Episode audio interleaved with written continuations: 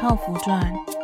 延续上一集，邀请到了阅读前哨站站长瓦基瓦基。我们聊到了当初会开始经营部落格，单纯是为了实践书中说需要将读书心得记录下来，有助于将书中的重点融入到自身。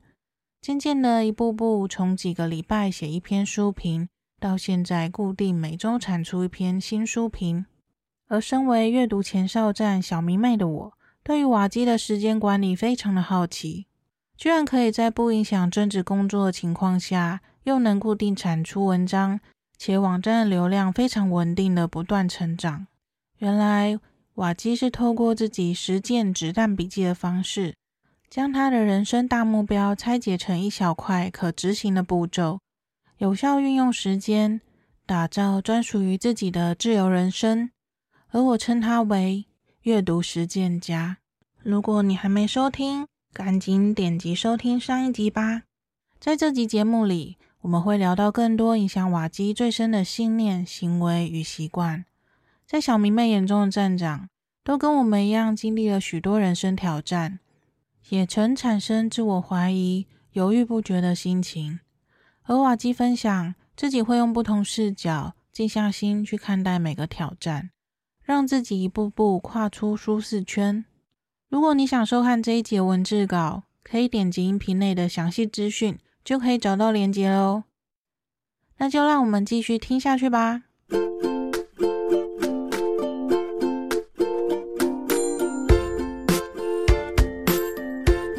想问说，就是像我们高敏感特质啊，如果说当你情绪感觉快要爆炸的时候啊，或者是已经无法专注，然后静不下心的时候，你都会怎么做呢？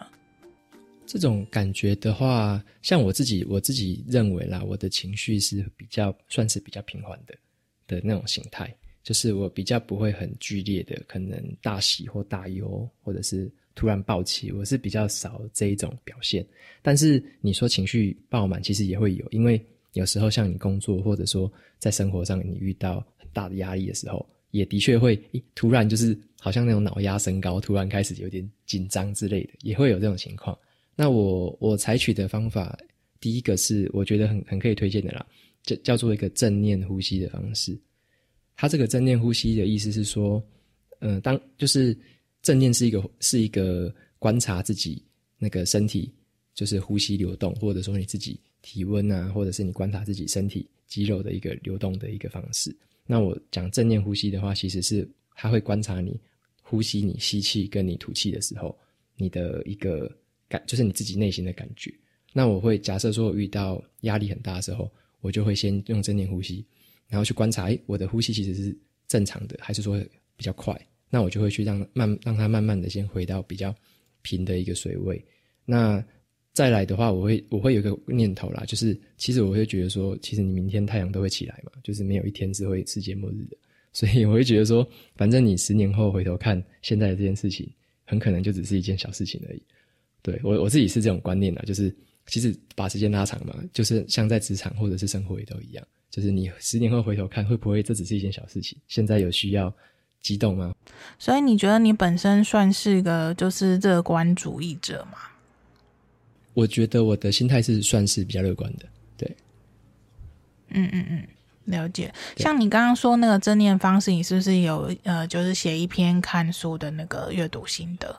因为我好像看到相关的，哦、对对对，到时候就是再把你的连接分享到我的那个文字稿里面。嗯，好啊，好像叫做《静下来工作》那一本书，对。然后第二个让处理情绪的方法，我认为是我有一个方式啦，我会提高自己的好奇心，就是我会去当假设说，诶，对方对我表现出愤怒，或者说对方对我表现出一个指责的方式的时候，我会先提起我的好奇心，我会去想说，诶，为什么他会这样想？他这样想的原因是什么？我比较不会当下会觉得说，诶，他一定是对我怎么样的指责或怎么样的不满，我不会去觉得说他有恶意啦。我会先去想，诶，为什么到底背后是有什么样的情绪？那我会用这个方式去先去做比较冷静或理性的思考，这样子。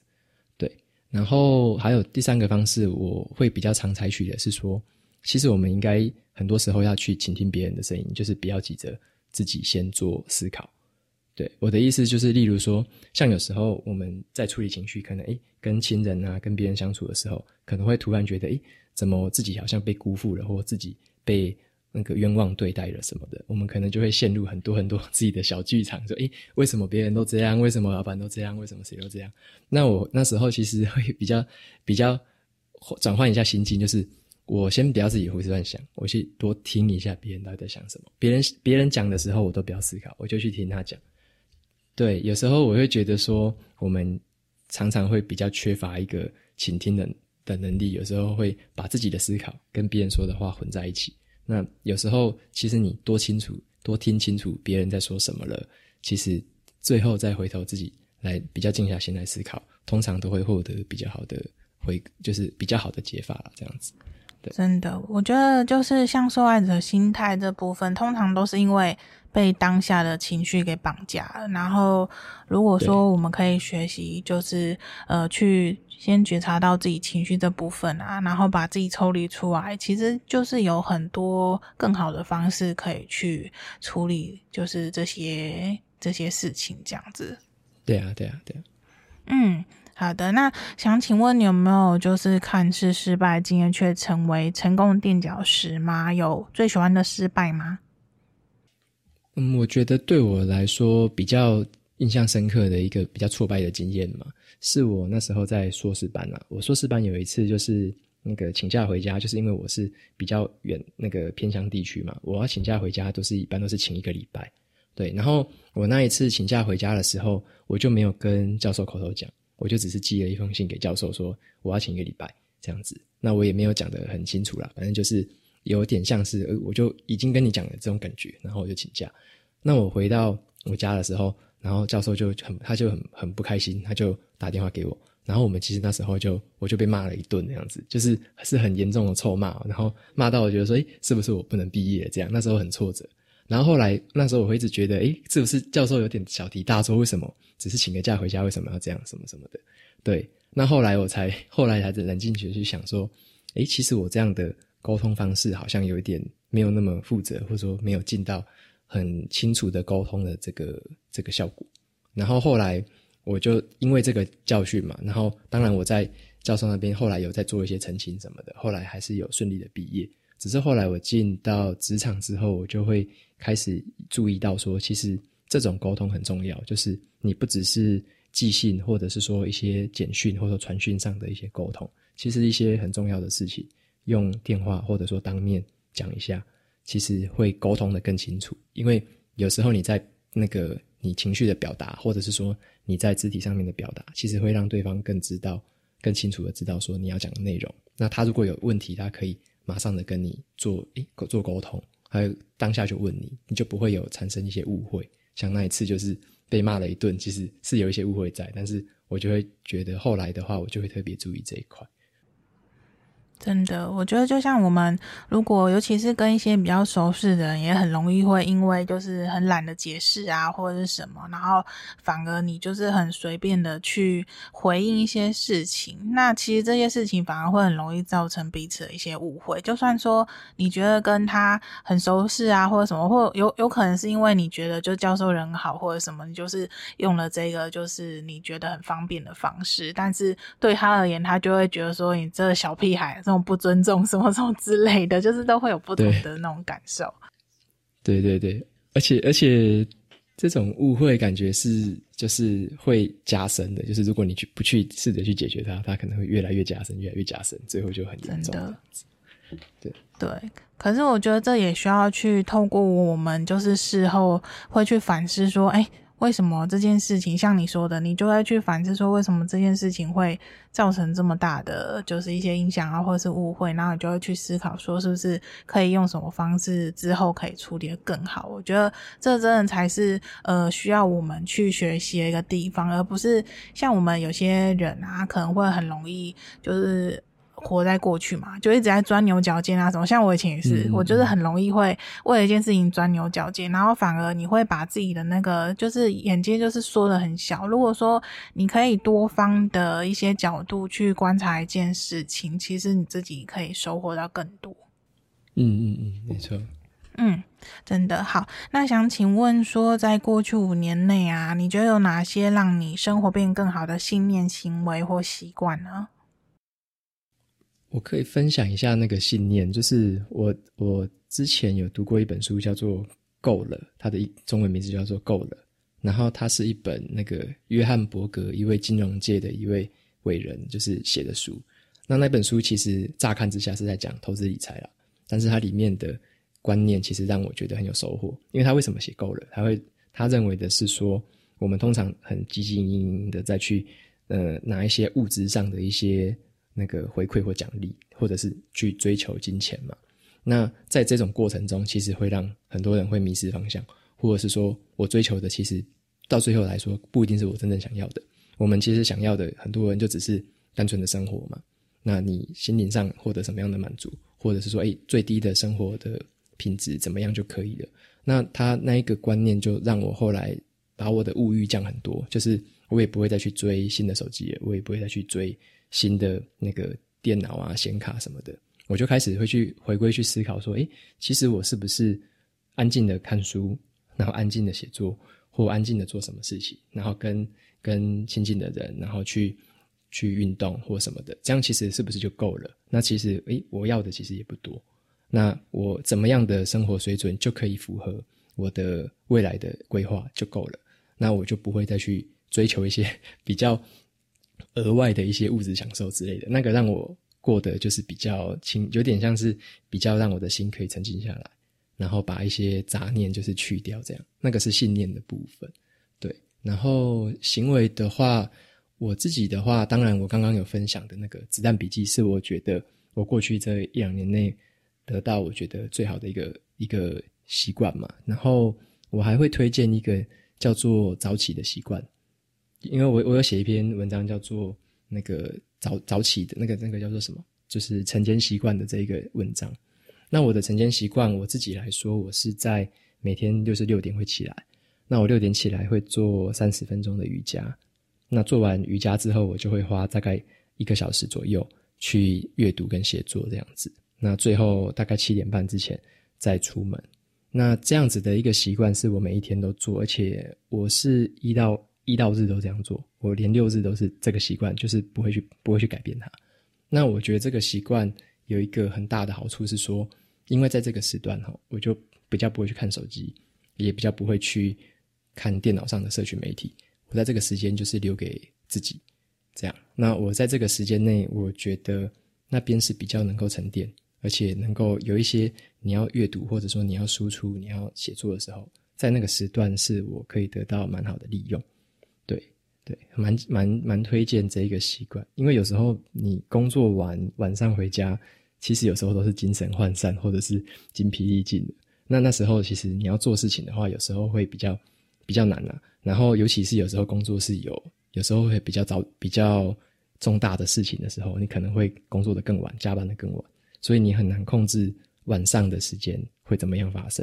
那你比较能控制的是你起床后的时间，其实差大部分起床的时候都是差不多的一个状态，慢慢的苏醒，然后慢慢的去做运动，然后去开始去吸收，新就是吸收新的一天的一些资讯这样子。所以我觉得早上是比较属于自己可以掌控的事情了。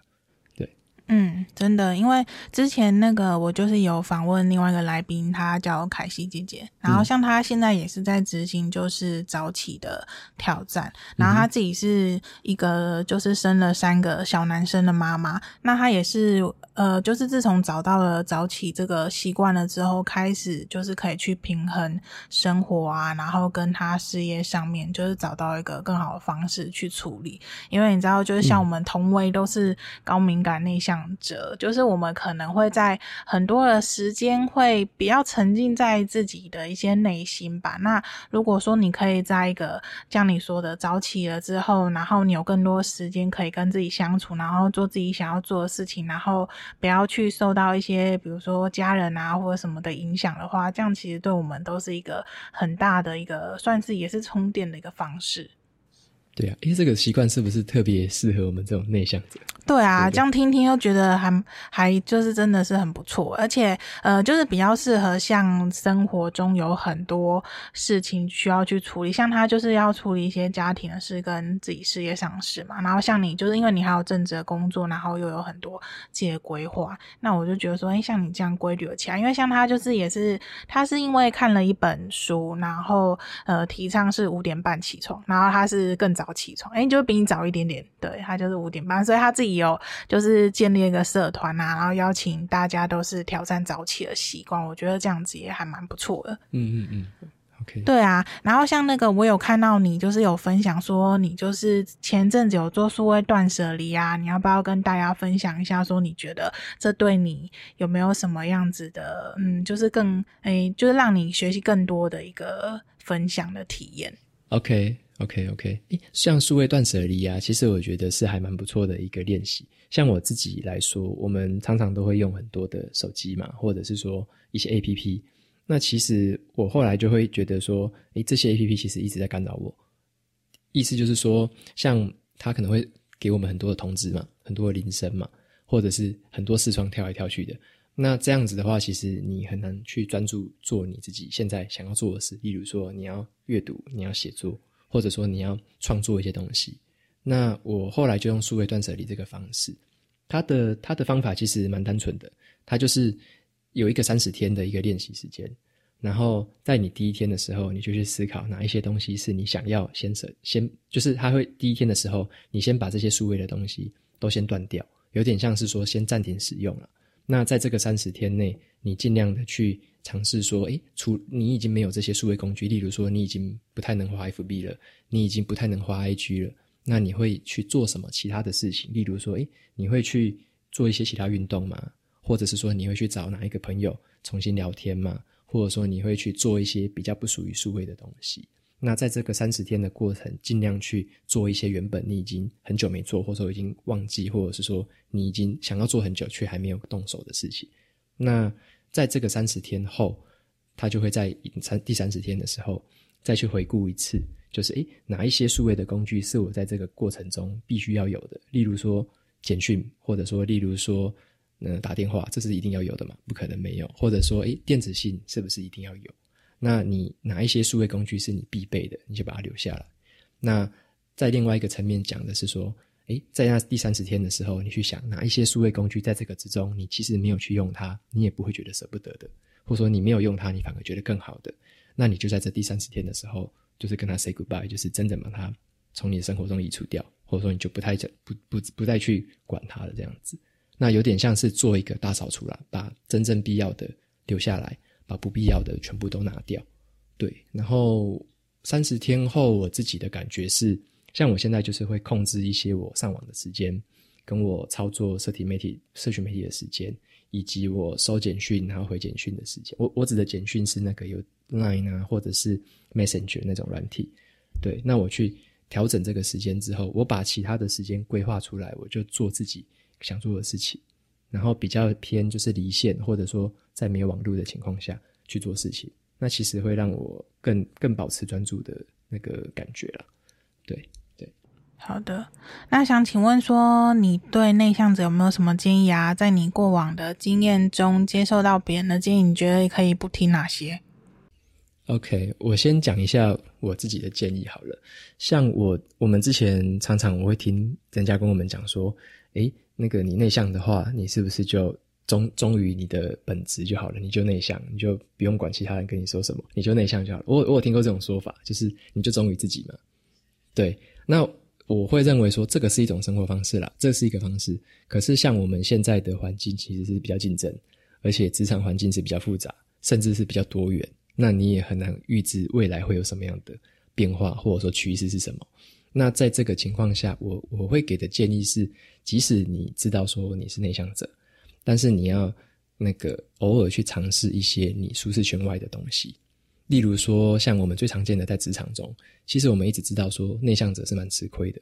对。那为什么吃亏？是因为我们因为缺乏一些那个表现，或者是说主动出击的机会，所以少了一些沟通的环节，或者说少了一些亮眼的一些场合。那所以我会建议，就是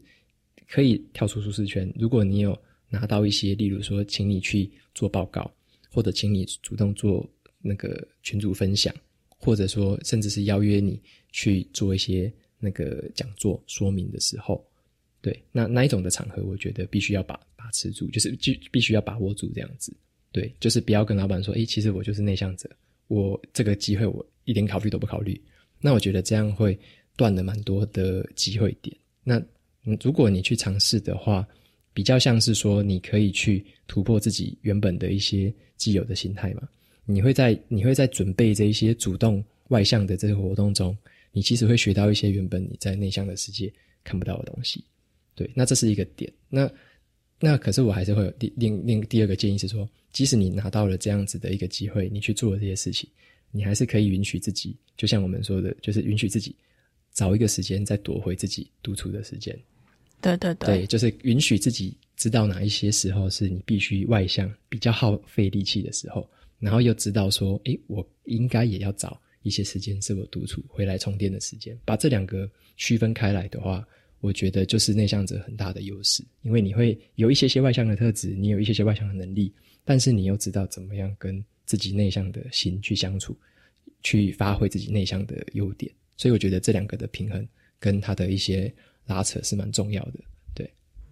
嗯，而且我想那个分享一下就是，呃，我觉得很多人啊，就是为什么会对自我设限，其实他们都是因为会先被。就是情绪所产生的恐惧啊，或者是一些焦虑感，就是阻碍了。嗯、然后，呃，其实我在呃邀请，就是我在做这个 podcast，然后邀请那么多相同特质的来宾，我也是想要跟伙伴们分享的是，你看像呃，就是瓦基做了这么多他自己想做的事情，其实你在每次的一个决定啊，跟在过程之中那种恐惧感，一定都是会，因为就是人性嘛，每个人都会有这种恐惧。对对，对啊，因为不可能说，因为我觉得好像大部分人都会只看到成功人士的那一面，就是可能对我们而言，会觉得说，哇，瓦基是一个时间管理做得很好，然后什么事都按照自己的计划，好厉害。可是其实你一定会有很多恐惧，然后跟我们一模一样的小剧场，因为毕竟我们特质就是就是这样子的啊。但是呃，你你可以去选择，就是更好的方式去面对，然后就是真的可以从中去学习到很多人生不同的。就是用，就是会让你的舒适圈会越来越大，这样子。对对对对，就是因为我我自己是蛮看重就是跨领域的能力的培养，就是不同不同领域之间，你学了不同领域的东西，其实会有很多的火花，就对了。对，这一时之间可能很难去很难去讲，但是我觉得跨领域或者是说刻意接触自己还不熟悉或不擅长的领域，是蛮重要的一件事。对。就是我觉得一开始可能一开始做的时候，每件事一开始做都会很害怕，但是其实你做了之后，然后去享受那个过程，跟像像你现在就是因为跨了很多次，你就会开始去知道说，哎，你就是得到了一个新的技能，你的那种就是快乐啊跟满足感已经是大过于当下的那种恐惧跟焦虑了，对不对？没错，没错，就是会知道说自己应该有能力去克服这些困难或挫折。然后在那之后的果实，我觉得通常啦都是非常满足的，就是它值得你前面这些担心、这些挫折、这些挫败是值得的。对，没错没错。然后那那你觉得，就是你过往有没有听过谁对你的建议，然后可以不用听他的？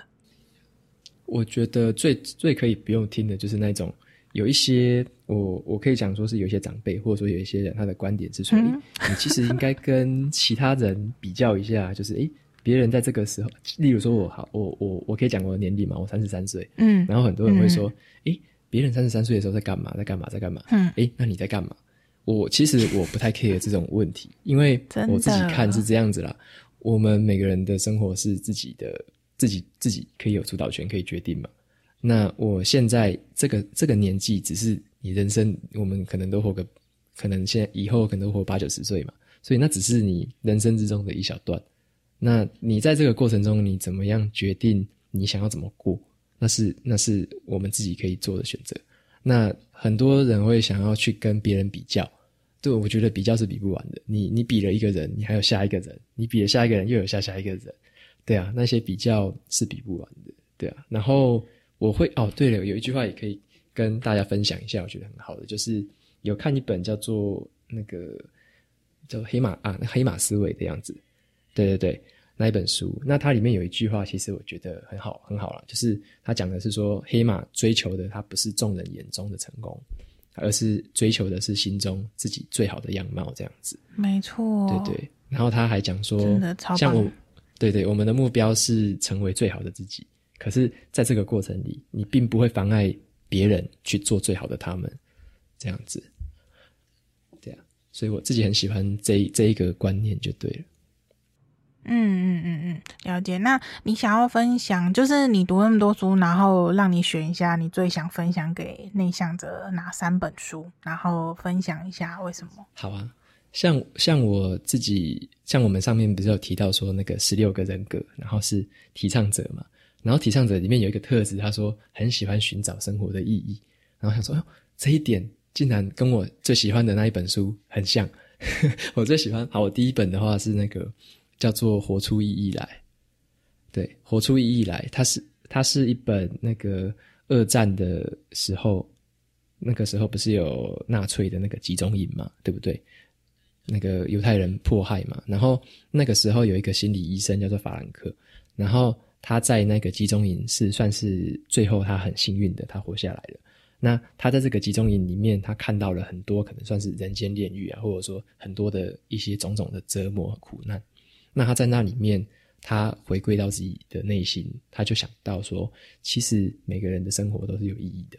即使他在那个地方受苦受难，但有些人就是找得到他内心的意义，有些人他没有意义，他就在那边被折磨，然后出来之后，其实他比较活不出自己的意义，他会觉得说，诶，其实我已经受过这些折磨，我的人生已经失去意义了。他说有这样的人，但是法兰克医生他自己是有他自己的意义。他知道说，他经过这样的折磨，他看到了什么样的精神？他最后看到一个精神是说，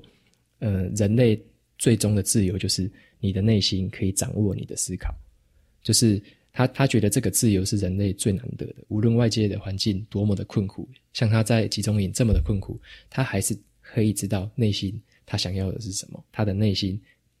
如果他真的熬过了这一关，他出去之后可以带给大家什么？那他最后出来之后，他就写了这本书。把里面的种种的经验写出来，然后也写出他观察到人类最终的价值，就是内心可以决定自己的自由这样子。对，那这本书是蛮推荐的第一本。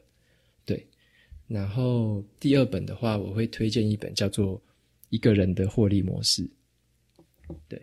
这一本书是一个，它有一个架构，就叫做商业模式图啦。它有一点像一个九宫格，有很类似九宫格的一个图。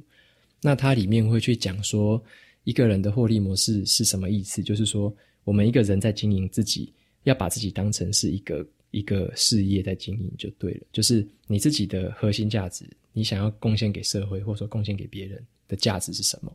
那你现在手边有的资源是什么？以及你你跟你想要贡献的客户，客户就是说你可能是要帮助。呃，清寒的血统，或者你想要帮助的是大科技业，或者说你想要帮助的是政府的一些机关，就是你想要帮助的客户是什么？对，然后在最底下的话会有你的成本，你的跟你的收获。成本就是说你可能要付出一些什么，然后收获就是你可能会在这过程中得到什么。钱是一种，那你的心灵的收获是一种，或者说你得到的是一些人际关系。或者说一些其他比较不是实质的东西，那他用这个架构就可以让我们去重新思考说，诶，我的目标嘛，然后我要帮助的是谁？我有，我现在有什么？我能够做什么？对，那他这个就可以让我很清楚的知道说，我整个现在生活状态的全貌，以及我未来要前往的方向。对，那我也是因为读完这本书，用过里面的一些实验的内容之后，我的部部落格其实是因为这样子的模式而建起来的。对，大概是围绕着这个模式再去运作这样子。对，所以蛮推荐个人的话可以看这本书。对，然后在最后一本第三本哦，那我就一定要推荐那个《安静就是力量》这本书。对，这本书我觉得很好哎、欸。对啊，对啊，经典。它是经典啊，因为它其实就是写给有点像是写给内向者的情书啊。就是 因为我们我们可能会觉得说，诶，内向好像是在世界上是不是？比较少数，可是就作者来说，他会他统计起来，其实我记得好像是三分之一的人其实是内向的性格，对，有三分之一嘛。那这这样子内向性格，其实在书里面作者就有讲到，他有很多的优点，就是内向其实是有很多的优点嘛，像我们可能敏感度高，观察力好，然后你去思考事情的话，我们可能思考的比较细腻，然后可以花比可以容许自己用比较多独处的时间去做一些更深度的事情，而不会觉得累。对，我们可以在那边诶做个两三个小时，就一直做一件事情，然后也是可以做得很开心，这就是我们的特质。对啊，对啊。然后这一本，诶，对，这一本刚刚还有提到一个观念，我觉得就是观察说，它里面我记得作者也有讲一件事情，就是他也会鼓励内向者去接触一些外向特质的能力。对，我记得他里面有讲这个事情，他就说，像他以前他也不善于演讲，他也不善于公开场合去说话，然后他也没有读书会的经验，他也没有那一些演说能力之类的，但是他有强迫自己去学习，或者强迫自己去。去练习，那最后他还是培养出这些能力，反而发挥了他更大的影响力。只是他就是一直记得一件事情，就是我在做完这一些外向的活动之后，我总是会找个空间或时间回归到我内向的环境去充电。我觉得这个这个观念是让我一直蛮有蛮有感触，而且让我一直知道说，哦，我我其实可以把两个东西稍微做分开，我不用担心说，诶，我是不是变了一个外向的人。或者说，诶，我是不是失去了我内向的本质？不会，就是你会知道做怎么做切换这样子。真的，因为像那个就 YouTube 那个阿阿迪英文的阿迪，他前阵子也有拍一个影片，他就是说他自己也是内向人，可是他并不觉得说因为内向会造成他什么就是阻碍或什么，因为他觉得这些技能都是可以靠后天的学习去升等级的，并不用说就是好像就限制了说哦，因为我们内向，然后我们就把自己身上贴很多标签啊，我们不能做这个，不能做，做不到，做没有这些。些全部都是可以透过我们后天学习，就像就像是瓦吉好，现在就是呃开课，然后当讲师，不一定未来就看到你的时候，就整个哎、欸、一点都不会觉得像内向人，这都是 可以透过非常多后天的练习，然后让你的不管是你的表达能力啊，或者是甚至你你就是面对人群的那种自信心什么的，这都是就是像在打怪升级的那种技能一样，是会一直升等升等升等的。对对，而且我就觉得说，我们内向的人其实有一个优势在耶，因为你我们去想说，其实内向的人他有有这个能力，也有这一个比较好的立足点，他可以去接触外向的技能，然后还可以学起来。没错。但是反过来想，其实很多外向的人，你说，诶，请他静下来，请他花时间去好好的跟自己内心对话。其实我自己周遭有些朋友，他们会觉得说，诶，这件事情反而没有那么容易，他会比较想要。维持他外向的特质，因为你要他强迫性下来，他其实光是那样子他就觉得很不舒服，而且做的也不太好。对啊，对，他会不知道要干嘛，就是脑袋可能就是真的是空白，就想说我现在在哪，我是谁，我在干嘛？对对对对对，所以内内向的特质，我觉得是还蛮好的，蛮幸运。对啊，其实对，没错没错，因为像我自己知道之后，其实我在呃，我是去年知道。就是呃，透过那个就是音频分享的时候知道了，然后在我还没知道之前，我也是就从来不知道自己有这些特质。然后像这几个月开始，我看一些书啊，然后跟伙伴交流，我真的觉得很庆幸我自己是内向者，因为我觉得就除了就是独处，然后你又可以很深入的，就是思考嘛，就是我思故我在嘛，会觉得更。去了解说你活在这个世界上的一个，就是很多人会觉得很无聊，但是我觉得因为思考让我们就是生命更丰盛，然后就是内心会很满足，就是因为我们有这个能力可以去做这些事情，而不是就是跟着一般人去追求一些物质的什么。我们真的就是比较在意的就是内在的精神世界。嗯，的确，的确，真的，真的，对。好，那想请问说你对未来的期许是什么呢？期许的话，像我刚刚讲那本书叫做《一个人的获利》，嗯，诶，我看一下，一一个人的获利模式嘛。那那本有那个框架，也让我知道说我现在在工作、跟部落格，还有我个人的生活是怎么样规划。所以期许的话，其实我一直朝向一个方向，就是说我还是会持续做我自己喜欢的事情嘛。然后就有点像是这个是舒适圈的，喜欢的事情是舒适圈的。那我还会另外一个是，我会看我的不是我的舒适圈里面，我想要去探索一些自己未知的潜力就对了。对，我会想要这两个地方并重，然后在这个过程里面，就是能够再帮助到更多的人，这样子。就是有点像是扩大自己的影响力的这种感觉，就是把自己实践过的这个过程跟方法，还有这些心得，把它就持续的分享出来，因为这个可以帮助蛮多人去去看到说，哦，原来这些东西可以这样用，可以用了之后会有什么成果，这样子。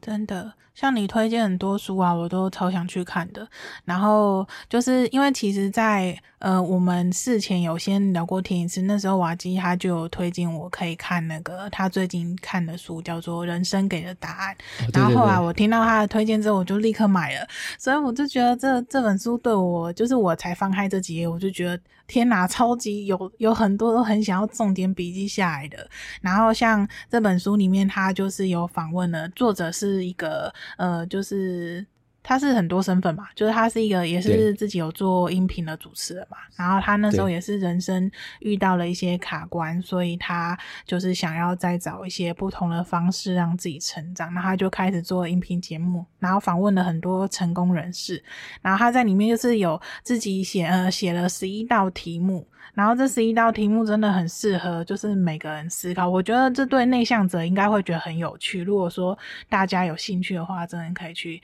看一下这本书的里面的十一道题目。因为像我自己本身也是有截取了几道，然后拿拿来节目上 去提问来宾，我觉得很有趣。对啊，我觉得那些题目真的都蛮有深度的，就是他他已经是一个经年累月、千锤百炼的一个问题了。对，很不错。对，那你要不要分享一下你这两个月读完了之后，你的心得是什么？其实我看那那个书好像是分上下册，它就是蛮厚的一本书，对对对，可是它也分上下册。然后我看了两很多小故事，对啊，嗯、看那个的时候，我几乎是几乎快要每一个故事我都贴重点，后来变成贴的就密密麻麻的，每一页都几乎贴了一大堆，没有贴过这么多重点的书。我懂，这样子，对啊，对。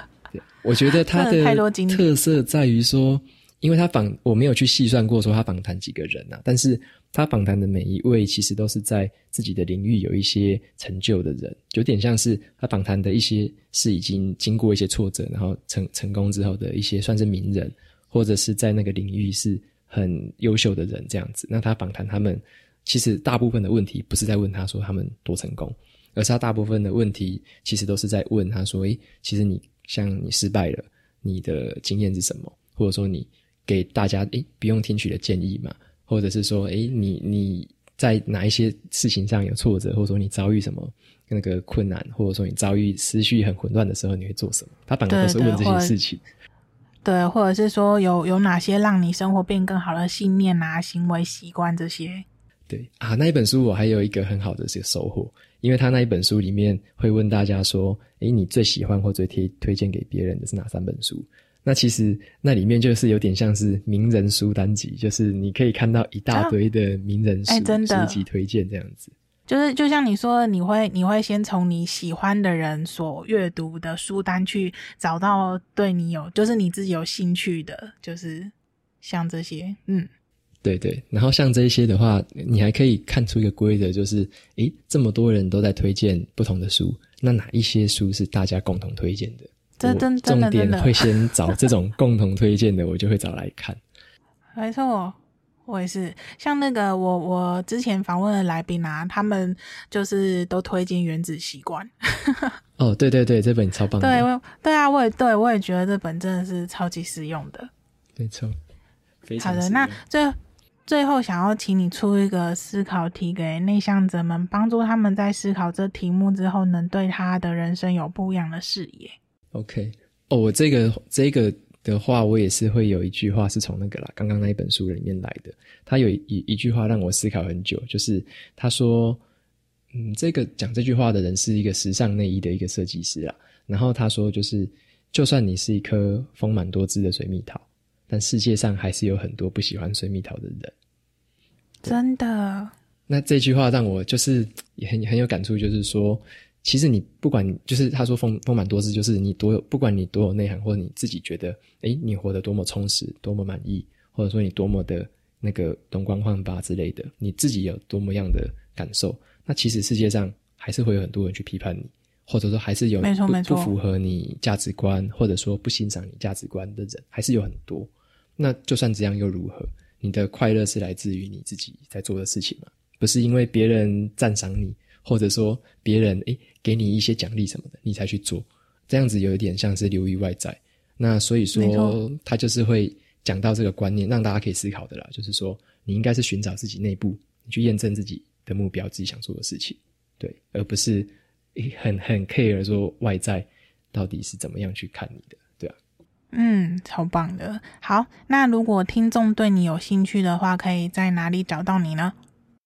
我通常都比较活跃在那个阅读前哨站的部落格，直接在 Google 打阅读前哨站就可以了。那当然，我同时也有经营 Facebook 的粉丝页，也是同样在 Facebook 打阅读前哨站。那我的 Instagram 也同样有这个账号，所以在这个三个地方是我比较常出没的地方。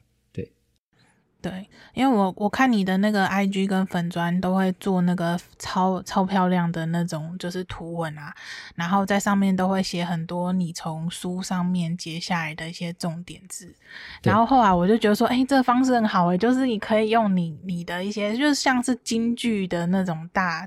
大诶、欸，那什么就是大收集这样，所以我现在就是也有模仿你这点，自己先说自己模仿你这样子。我是觉得很棒、啊，我因为因为我觉得这个分享是很好的，嗯、对啊。对，因为我现在也是从比如说现在跟来宾聊天嘛，那我们就是会有彼此不同的一些分享啊，生活观点，然后就是我会从每一集里面去挑选，就是两三句的一些金句，然后做成图片这样子。然后我就觉得，哎、欸，这样很好，就是也是让人家看到说。这一个就是我们这一集讨论的核心价值是什么？然后他有兴趣的话，也可以来听看看。然后就像是你会就是挑选书中的重点，也是希望说让更多人去呃阅读一些好书什么。我觉得这都是很棒的分享。嗯、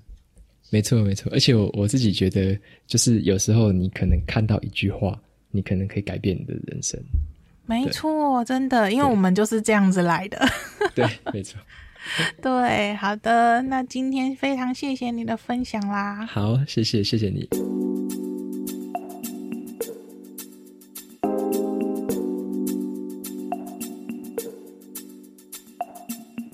本集重点整理：一，瓦基说，一直以来自己的情绪都维持在差不多的幅度，但也会有情绪较高或较低的时候。这时，他会透过静下来工作此书中的正念呼吸，去观察当下的自己，并且等待情绪恢复到正常的状态。而遇到不如意的时候，他也会问自己：如十年后回头看现在的自己，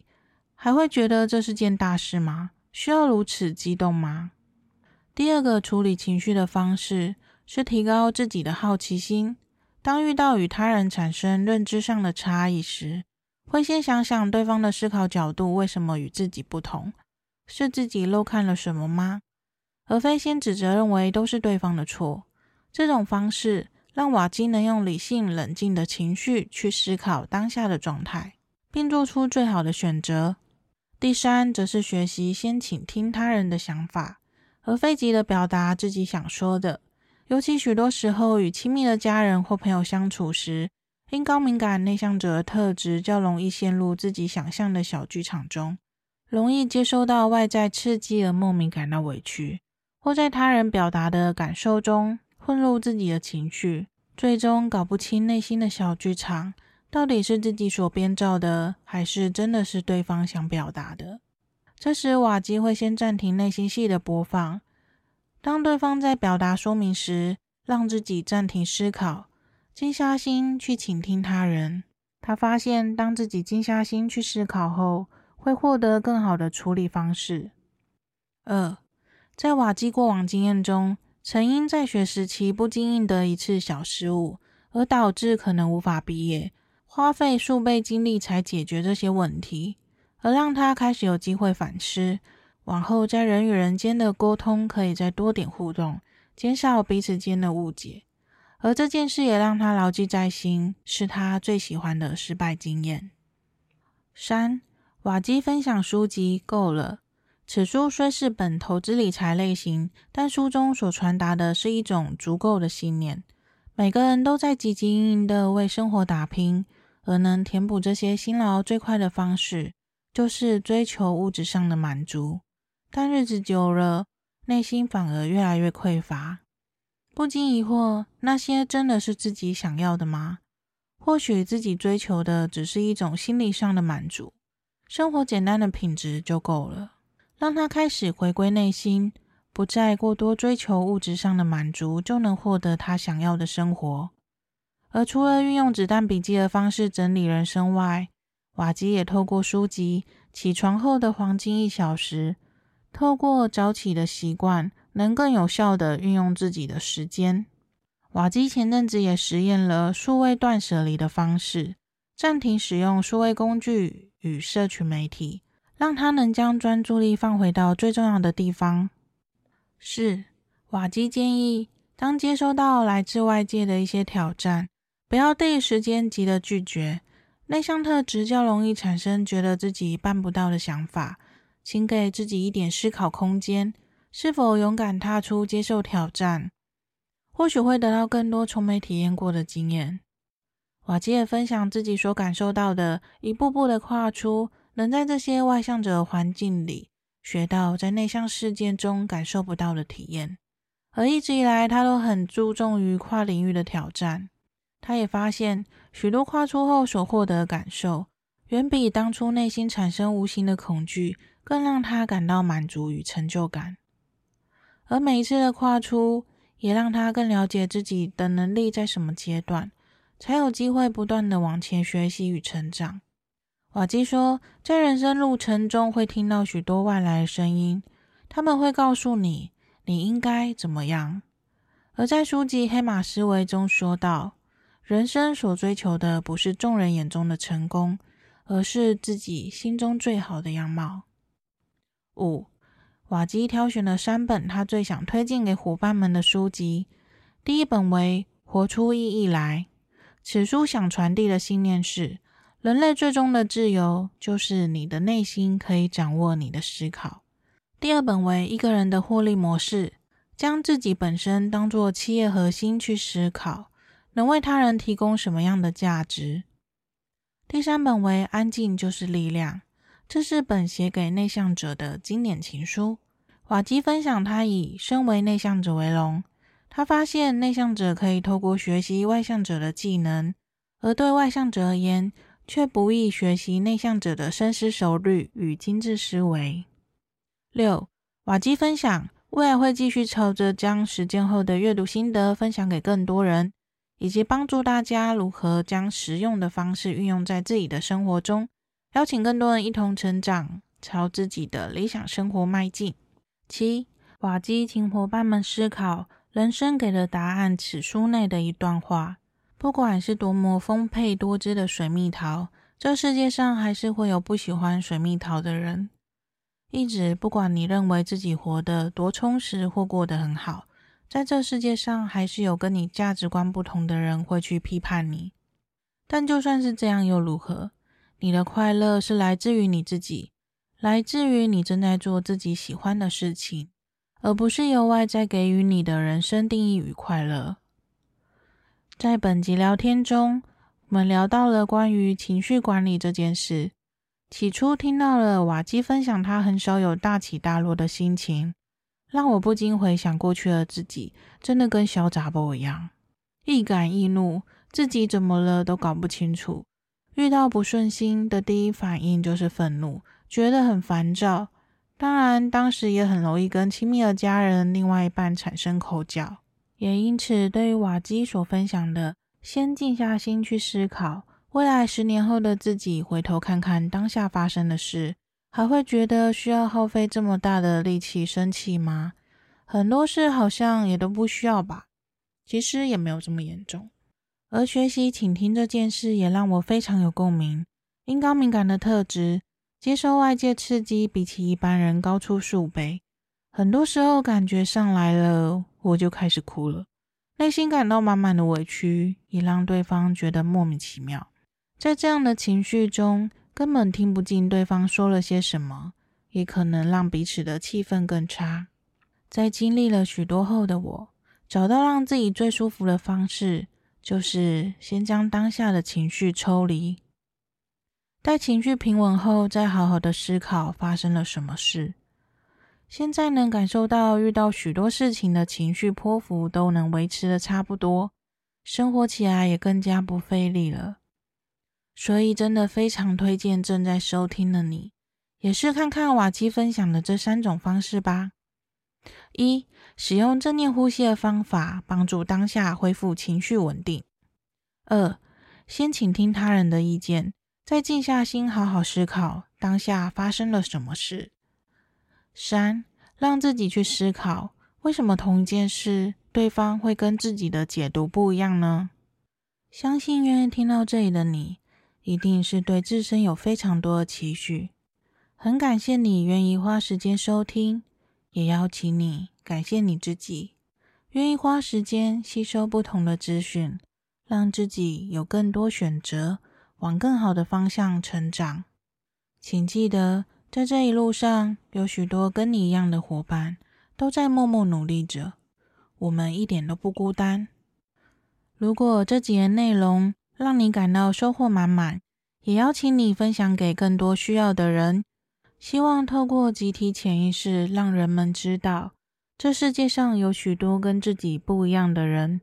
不管外向内向，每个人都是独立个体，特质没有好坏对错。用开放的心去接纳与自己不一样的人吧。期望让有共鸣的你，都能喜爱自己的独特点。接纳自己的不完美，活出自己喜欢的样子，也希望让更多的伙伴都能借由这个节目，找回专属高敏感内向者的归属感。那我们就下一集节目见喽，拜拜。